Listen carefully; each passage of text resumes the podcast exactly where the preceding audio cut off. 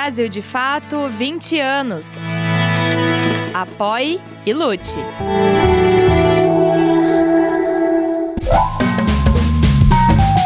Brasil de Fato Entrevista. Olá a todas e a todos, está começando agora mais um Brasil de Fato Entrevista e hoje a nossa conversa é com a deputada federal Lídice da Mata. Tudo bom, deputada? Como vai? Estou muito bem, um prazer enorme estar aqui com vocês no Brasil de Fato. Lídice da Mata é economista de formação, exerce o mandato de deputada federal pelo PSB, do qual também é presidente estadual. Foi a primeira e única prefeita de Salvador entre 1993 e 1997 e também a primeira senadora eleita pelo estado. Obrigado, viu, deputada, por aceitar a conversa com a gente. Queria começar falando sobre o governo Lula, né, e a relação com a Câmara é, dos Deputados. O governo teve algumas derrotas na Câmara, mas os principais projetos para o país foram aprovados. Desde a reestruturação é, de importantes programas sociais lá no comecinho né, do, é, do mandato e alguns que foram é, se desenrolando ao longo do tempo, até a reestruturação de algumas reformas importantes, mesmo que inacabadas, como a reforma tributária. Né? É, a senhora acredita que após esses desafios, o governo já começa a consolidar uma base na Câmara? Eu diria que começa a, a caminhar nessa direção. Né? Se você for notar bem, esses é, primeiros projetos estruturantes do governo, é, eles também são projetos que falam com o mercado, né, que se dirigem a uma relação de mercado e que isso torna mais fácil a adesão de alguns segmentos do Centrão, até porque alguns já têm uma certa aderência a estas ideias. A reforma tributária era uma reforma há muito debatida na Câmara dos Deputados, que ganhou uma celeridade agora por uma decisão do governo, mas também por uma decisão da Câmara, que buscou, né, do presidente da Câmara especialmente, que buscou é, dar esta celeridade para, digamos, consolidar o seu programa de governabilidade interna, né, de governo interno. Então, nós tivemos uma vitória, tivemos, em alguns pontos, menos. Né? No caso nosso do Norte e Nordeste, tivemos dificuldades que temos é, quase certeza de que irão ser removidas no Senado Federal. É possível que esse projeto é, votado no Senado volte à Câmara, que tenha mudanças é, no Senado? Ah, não tenho dúvida. Muito difícil uma matéria que traz esse nível de, digamos assim, de interesses né, conflitantes é, possa passar sem uma modificação no, é, no Senado. Além, ela mexe com interesses regionais e o Senado é um espaço talvez mais legitimado para a discussão desses interesses regionais ela move com interesses de segmentos econômicos, e aí, como na Câmara, o Senado também é, terá debates e, e movimentações no sentido de assegurar a um ou a outro a inclusão nos benefícios, digamos assim, da reforma tributária. Então, é quase impossível não haver mudança na, na reforma tributária. Então, se outras matérias que saem, digamos assim, mais acordada ou com menor índice de, de divergência é, são modificadas no, no, no Senado, imagine uma como a reforma tributária. Sim, e que há muito tempo o Brasil procurava, né, desse período democrático, nunca conseguiu de fato colocar em votação, né? A reforma tributária é mais ou menos como campeonato de futebol. Todo mundo tem uma reforma sua na cabeça.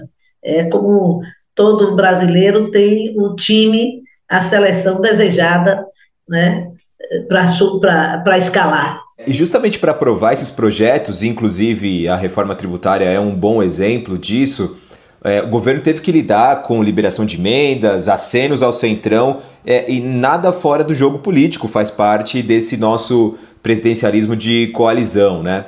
É, essa fatura, no entanto, a gente sabe que é um tanto pesada. Como é que a senhora avalia a entrada do Centrão no governo, principalmente em cargos de primeiro escalão? Esses acenos, a senhora acredita que devem se converter em votos concretos para o governo Lula? Eu acho que vale a pena para se converter em votos objetivos.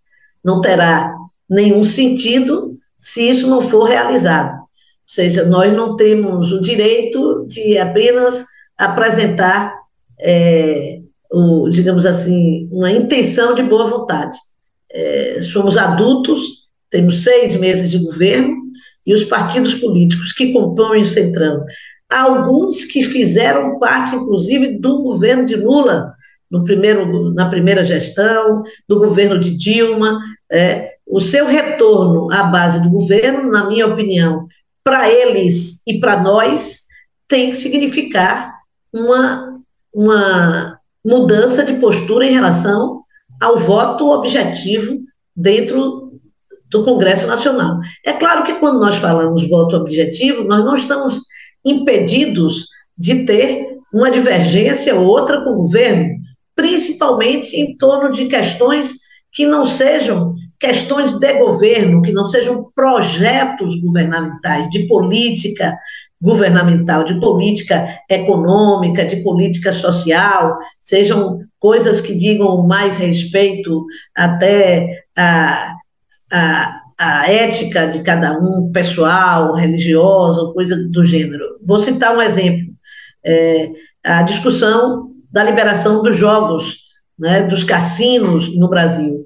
Isso é, tem gente no PT que concorda, tem gente que não concorda, tem gente no PSB que concorda, tem gente que não concorda, assim como tem é, gente no, no PSD, no PP, com a mesma característica. Nós temos pelo menos duas grandes forças é, que atuam por, por dentro dessas bancadas, que, é, que, que são as igrejas cristãs, católicas ou, é, ou protestantes, sempre no sentido de se posicionar contrário a isso. Então, são, são temas que ultrapassam as relações partidárias propriamente dita ou de governo efetivamente realizado. É, o União Brasil, por exemplo, que ingressou logo é, no começo do governo, é, não reverteu de fato em votos é, concretos na Câmara, né? Por isso é importante analisar como será isso, né? Exatamente, mas veja bem, cobrados sobre isso, eles pedem a cabeça de sua própria ministra e trocam por outro ministro, sob o argumento que aquela ministra não representava o partido. Então, na medida em que já indicaram, agora, não tenho dúvida, cabe ao governo cobrar a fidelidade. E quais são os perigos dessa entrada brusca do Centrão no governo?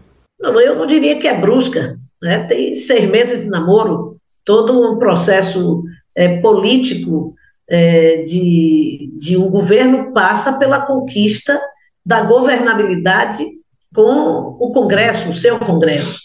Quando se trata de um, de um governo parlamentarista, é mais simples, porque você monta o, o governo com aqueles partidos, com os que foram vencedores e com aqueles partidos que, em torno do programa, se organizam.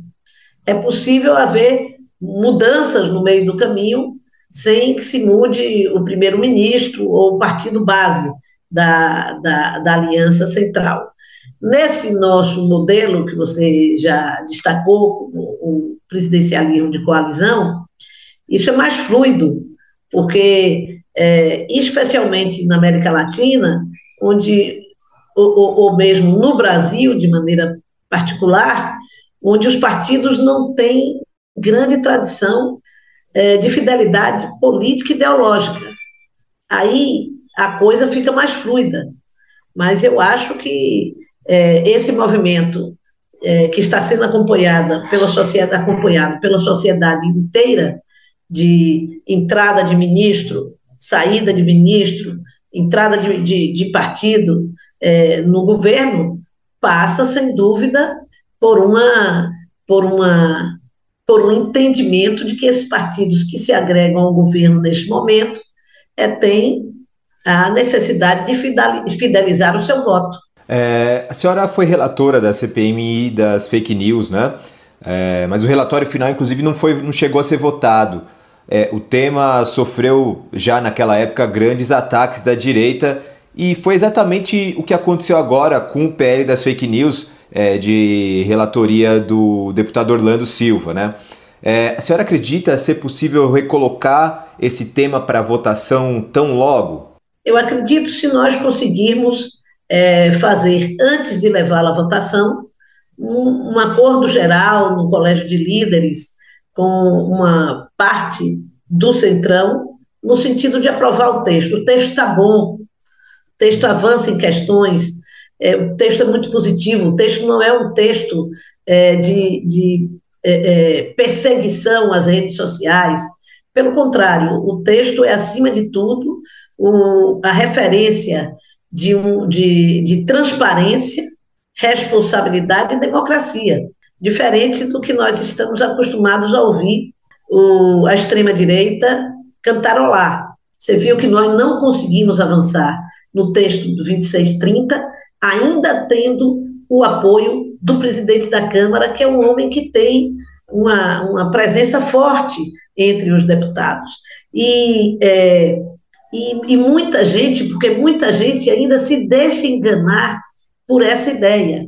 O Brasil é um mercado grande e as big techs, claro, usam todas as suas armas para manter esse mercado. Na Europa, a União dos Países Europeus já adotou comportamento no, no Parlamento Europeu, unitário, uma base unitária para os diversos países, mas ainda assim cada país tem avançado no tratamento da, da relação com as big techs. A França, por exemplo, avançou muito e avançou, inclusive agora, na determinação do pagamento do, aos profissionais do jornalismo pelo conteúdo da internet. E está avançando já na discussão da regulamentação da inteligência artificial. É, Portugal também está avançando, a Alemanha tem uma, uma, uma é, regulamentação própria. Aqui no Brasil, a extrema-direita se alia aos interesses de negócios das grandes big techs para, sob sua proteção, continuar disseminando fake news e disseminando a ideia, principalmente, que isso é liberdade de expressão. O Jair Bolsonaro, ex-presidente, se tornou inelegível por oito anos, mas deve concorrer às eleições de 2030, por exemplo, né? Por alguma divergência de dias ali, ele concorrerá em 2030 já. É... Como é que a senhora viu esse movimento de tornar inelegível Bolsonaro? Isso enfraquece de fato a base bolsonarista no Brasil ou essa raiz é, deve seguir se espalhando por aí? A gente lembra que as igrejas evangélicas foram muito utilizadas para disseminar esse tipo é, de discurso é, e alguns outros setores da sociedade que foram altamente contaminados por isso. E a gente vê hoje uma sociedade muito cindida, né? Olha, é óbvio que o ex-presidente da República foi apenas um instrumento é, de, catalisador de algumas ideias existentes na sociedade, que sempre existiram. Algumas delas estavam é, muito desorganizadas e que, através da candidatura dele, se organizaram. Elas continuarão organizadas, eu, pelo menos, acho isso. Claro que o nome dele, como catalisador de tudo isso diminui de importância. Ah, basta ver comportamento dos seus apoiadores institucionalmente, dos seus é, é, governadores, que estão se comportando como é do natural da política comum, é, em acordo com o interesse dos seus estados. Eles foram eleitos para isto, e não os seguidores cegos de um líder é, destronado entre aspas, né? Por quê? Porque não são as, as ideias, na verdade, que os unem. Em, a, a, em torno disso, muito oportunismo né? de, de agentes políticos que se agrupam aquela liderança porque ela, eventualmente, está na, na, no poder. E, ao perder o poder, perde uma parte dessa franja, sim.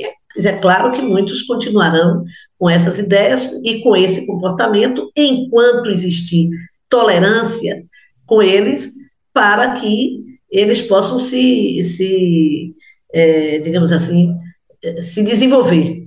Eu digo, quando tem tolerância, não estou querendo extirpar ninguém, nem matar ninguém, mas eu acho que algumas posições defendidas pelo ex-presidente, é, elas se alastraram pela impunidade, pelo fato da Câmara não responder a elas.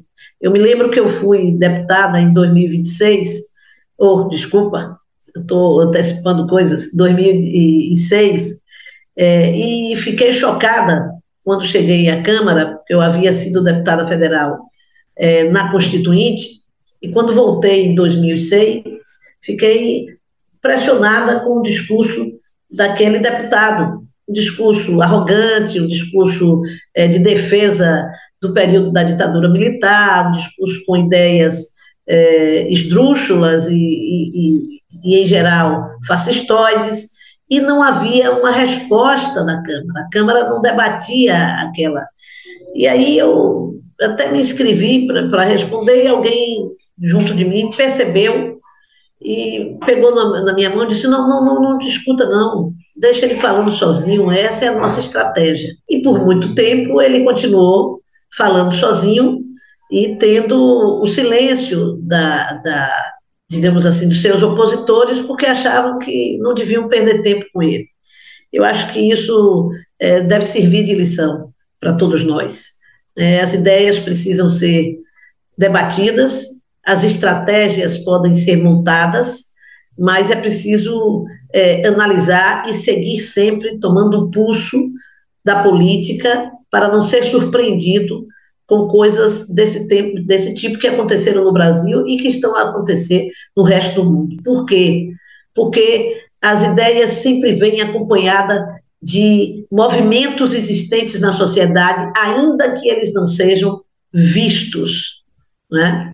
Nós estávamos acostumados com coisas vistas ou com tendências identificadas em pesquisas, mas é, o impacto das redes sociais fez com que essas, esses movimentos acelerassem as suas, as suas manifestações explícitas, não é? Sim. É, mudando um pouquinho de assunto agora, é, a senhora foi prefeita de Salvador, a primeira e única mulher a comandar a cidade entre 93 e 97, né? É, foi também a primeira senadora pelo estado. Agora o nome da senhora volta a ser especulado como possível candidata ao cargo é, nas próximas eleições de 2024. É, a senhora já se decidiu se será candidata à Prefeitura de Salvador nas próximas eleições pelo PSB? Olha, o PSB hoje tem três candidatos, para você ver como é, as coisas proliferam rapidamente no período eleitoral. E eu acho bom, acho positivo que o partido possa ter mais de uma candidatura. Primeiro, porque eu fui candidata, eu fui prefeita, como você falou, de 93 a 97, isso quer dizer há mais de 20 anos não é? E é, graças a Deus, até hoje tenho o meu nome lembrado pelo povo de Salvador, né? E, e especialmente é, sendo lembrado no momento da eleição, momento onde mim, o meu nome aparece muito bem colocado pela pesquisa que foi divulgada.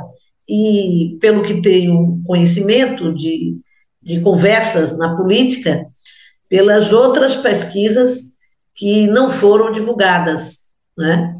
Então, isso me dá alegria, obviamente, uma pessoa que teve uma gestão é, com as características da minha, uma gestão de esquerda e uma gestão brutalmente perseguida pelo poder é, governamental à época e que se traduzia num complexo televisivo, um complexo de comunicação, não apenas de televisão, que era o maior complexo de comunicação do Estado à época e continua sendo, é, é claro que isso me deixa feliz. Mas, é, mais do que o meu nome e um projeto individual, eu creio que nós temos que ter um projeto político de grupamento é, que, que tem a responsabilidade de governar a Bahia. e por isso coloco meu nome no partido, deixo que o partido coloque, mas aberta e o partido aberto a contemplar novos nomes que possam representar também essa estratégia. É claro que isso passa também por uma definição no governo de que candidatura nós queremos. Se queremos uma candidatura de esquerda, aí teremos dois, imagino tem uns dois nomes, três que possam ser é, convocados. Se queremos uma candidatura de centro, também temos dois ou três nomes que é, têm condição de serem convocados. Então, primeira definição, eu creio que é essa. É, e a partir daí vai se definindo. Meu nome entraria certamente se nós tivéssemos e quiséssemos uma candidatura à esquerda. A senhora está preparada para a disputa? Ah, sim. que bom. É, o estado da Bahia, falando agora sobre é, a região é, onde a senhora se consagrou como, como política, né? É, ele lidera o ranking de mortes violentas é, no Brasil, com quase 7 mil assassinatos em 2022 que são os últimos dados compilados. Né? É, na cidade de Salvador também há diversos registros de violência, inclusive policial. É, como contornar essa situação, deputada? Olha, se fosse fácil contornar a situação da violência, ela estaria resolvida. Ele não é um problema apenas da Bahia, é um problema é, especialmente do Brasil, da América Latina, mas o Brasil com sua singularidade, até pela dimensão continental que temos, e é, em alguns lugares do mundo. Então, outro dia, a nossa ministra Margarete é, foi filmada sendo assaltada em plena Veneza, né, em plena Itália. Então, o, o, essa, essa circunstância do furto, do, do crime urbano, não é apenas no Brasil, mas obviamente que nós temos um, um grau de violência que precisa ser mais estudado e combatido né, e tratado efetivamente. O Rio de Janeiro hoje tem um, um grau de, de, dificuldade grande, por exemplo, para fazer funcionar o seu aeroporto, em função da insegurança que alguns pensam que, que o acesso ao, ao aeroporto tem. Então, este é um problema para que o Brasil se debruce sobre ele e possa apresentar soluções. Não são soluções fáceis, nem, nem há receita é, de médico que, que resolva como se fosse uma gripe. É, a senhora é autora da lei Mariana Ferrer, que protege mulheres que sofreram violência, né?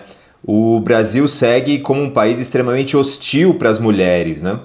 Como reverter essa situação, deputada? Aí eu acho que nós temos algumas linhas de políticas que têm demonstrado no mundo que é, pode ser adotada. Né? Primeiro é a política de prevenção, é nós combatermos o machismo, essa ideia de que o homem é proprietário da mulher, ele tem, ele tem direito sobre a mulher, que no fundo é impregnado na cabeça dos meninos desde muito cedo, né? e que na juventude se aflora em função do, das características próprias da adolescência e juventude, e gerando um comportamento machista, proprietário, arrogante, que acha que a moça não pode terminar com ele, não pode deixar de gostar dele, não tem obrigação de gostar dele porque ele olha para ela. E numa sociedade é, em que se trata pouco as frustra frustrações masculinas, gerando essa incapacidade de lidar com a perda, de lidar com a frustração, de lidar com uh, o não, né? Então, essa é uma linha, linha de prevenção, é, é, didática, de, de, de, mudança de conceito cultural na sociedade. Outra linha são a linha, é, é a linha de atuar é, no processo punitivo claramente, né? É você ter uma justiça capaz de dar conta das violências seguidas que as mulheres sofrem e que não conseguem que a justiça lhes dê razão. Né? Então, os casos de estupro, que são claramente comprovados e que muitas vezes a justiça continua ignorando, né? e aí se faz necessário, talvez, uma, uma, um, um, assim, um esforço especial na formação dos novos advogados, juízes, é, promotores, é, defensores públicos, um olhar especial na política pública de prevenção nessas áreas, que muitas vezes expressam o seu próprio machismo nas sentenças em que dão. E depois a inclusão da mulher violentada. Né? A mulher violentada é estigmatizada na nossa sociedade também ela, ela não tem, geralmente, mais pobre, porque as mulheres ricas ou de classe média que sofrem de violência terminam se defendendo aqui ou ali na proteção da família, dos advogados, mas aquelas mulheres que vivem o seu dia a dia sem maiores condições de, de sustentar-se economicamente, essas sim passam por grande dificuldade. E acho que nós, enquanto governo, temos que ter políticas públicas claras de inclusão desta mulher. É, esse mês de julho a gente comemora, no dia 25 mais especificamente, o Dia da Mulher Negra, Latino-Americana e Caribenha, né? E há desafios imensos pela frente. É, a gente tem visto cada vez mais casos de racismo é, relatados é, a gente viu recentemente com grandes personalidades, mas há também no dia a dia um, são casos inúmeros, né? É, de anônimos que acontecem, muitos não são sequer denunciados. E com as mulheres negras essa situação se amplia ainda mais, né? É, como, é que você, como é que a senhora vê o tamanho desse desafio pela frente? Olha, acabamos ontem de receber aqui a ministra Aniele Franco, que lançou aqui na Bahia, junto com o governador, uma série de programas. É programa federal, né, ela participou de um evento é, de combate à, à, à intolerância religiosa, e mais tarde, à noite, participou de um evento do governo do Estado que lançou alguns projetos de inclusão econômica para as mulheres é, em vulnerabilidade social, especialmente para as mulheres negras. É? Então, este é um caminho, né? o caminho de nós é, combatermos o racismo, dando oportunidade objetiva, real, na economia para a inclusão das mulheres, preparando as mulheres para assumir esse papel. Esse é um caminho que eu acho muito é, importante de ser fortalecido, e fazemos isso em função do Julho das Pretas, né, que é uma ação política que as mulheres negras fazem nesse período de julho, se somando também a essa data do 25 de julho das mulheres negras e caribenhas e, e latino-americanas. Então, eu creio que essas datas existem para a gente acender a luz na sociedade da informação a respeito desses assuntos e também afirmar as nossas providências no sentido de combater a, a, a situação de vulnerabilidade. Deputada, muito obrigado por essa conversa, viu? Obrigada a você. Um grande abraço, Sérgio. Obrigado e a todos que nos acompanharam até aqui. Também o meu muito obrigado. Na próxima semana voltamos com mais uma entrevista. Tchau, tchau. Você pode conferir mais conversas como essa no YouTube, Spotify, Deezer e outras plataformas do Brasil de Fato. Direção e entrevista José Eduardo Bernardes. Coordenação de jornalismo Glauco Faria. Coordenação de rádio Camila Salmásio. Coordenação de audiovisual Monize Ravena. Coordenação de redes sociais Cris Rodrigues. Direção executiva Nina Fidelis.